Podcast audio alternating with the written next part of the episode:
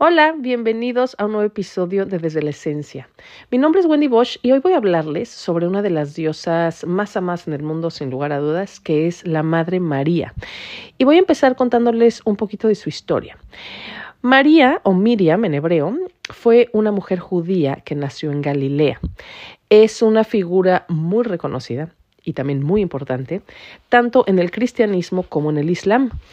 Eh, cuenta la historia que cuando María tenía más o menos 12, 13 años, se comprometió en matrimonio con José y de acuerdo a la teología cristiana, cuando todavía era virgen, fue visitada por el arcángel Gabriel, quien le anunció que por intercesión del Espíritu Santo, ella sería la madre de Jesús, o sea, Jesús, el Mesías esperado, ¿no? Y que de esta manera ella eh, sería el canal para que Dios se encarnara en la tierra y que a través de la forma de Jesús la humanidad despertáramos y regresáramos a casa, eh, que bueno, en palabras del propio Jesús, sería entrar al reino.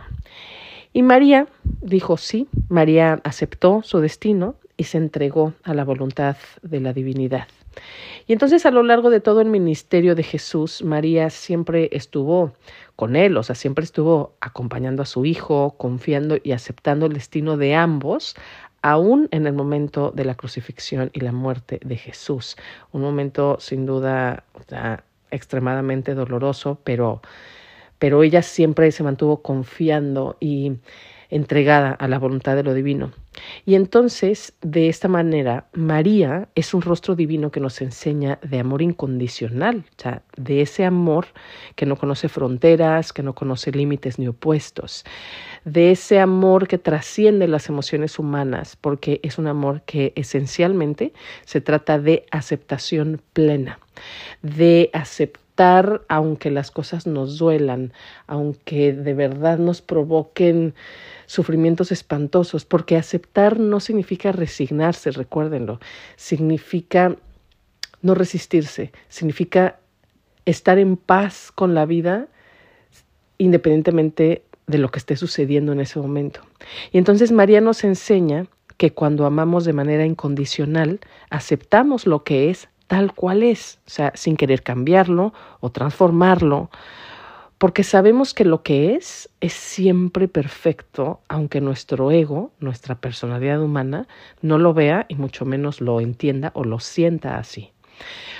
Porque este amor, este amor que se refleja en la historia de María, nace de una profunda valentía y una profunda confianza en lo divino, es decir, de una entrega profunda, completa, total a aquello que nos trasciende y que nos habita. La Madre María, como dice su historia, entregó su voluntad humana a la voluntad divina al aceptar los designios de Dios, ¿no? Tanto en su vida como madre de Jesús, como en cada detalle de la vida y de las enseñanzas de su hijo. Y entonces, aún en esos momentos llenos de miedo y llenos de dolor, siempre estuvo en servicio de lo divino, expresándose a través de ella, a través de su hijo y en cada circunstancia de la vida de ambos. Encontró en su interior esa fe que mueve montañas, esa fe que nos muestra el camino aún en nuestros momentos de mayor desesperación y oscuridad. Y entonces para mí la Madre María nos enseña a amar y a confiar de esa manera, nos enseña a tener la fuerza y la valentía de reconocer lo divino en todo, de reconocerlo en la luz, en la oscuridad, en la alegría, en el dolor, en los demás y por supuesto en uno mismo. María nos invita a hacer nuestro trabajo, a hacer nuestra parte, pero siempre, siempre desde el amor y la aceptación de lo que es. Es la, la energía que nos hace sentir aceptados, que nos hace sentir amados, protegidos, cuidados y nutridos a todo nivel y que nos invita a amar a todo lo que existe, incluidos y empezando por nosotros mismos. Y por esto María, en su arquetipo de madre, es una diosa de agua, porque nos ayuda a aceptar, nos ayuda a fluir sin resistencia, pero también porque protege, porque sana, porque sus lágrimas y su dolor nos hacen sentir comprendidos y abrazados por ella.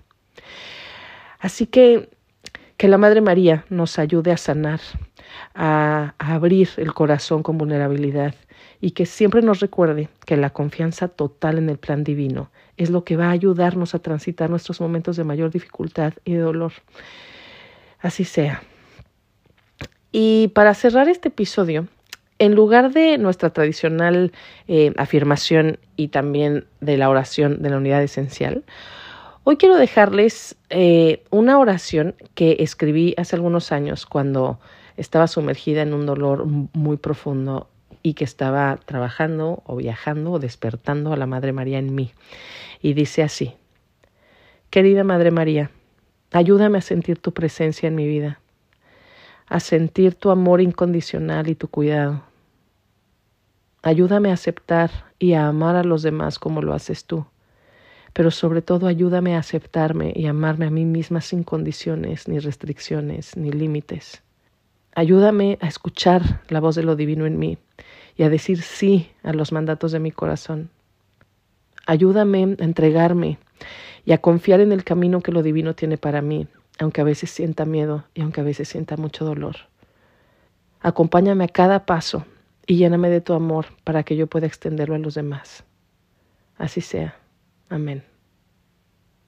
Les mando un abrazo muy fuerte con todo mi cariño y les deseo que el amor incondicional siempre esté presente en sus vidas. Nos escuchamos muy pronto. Namaste.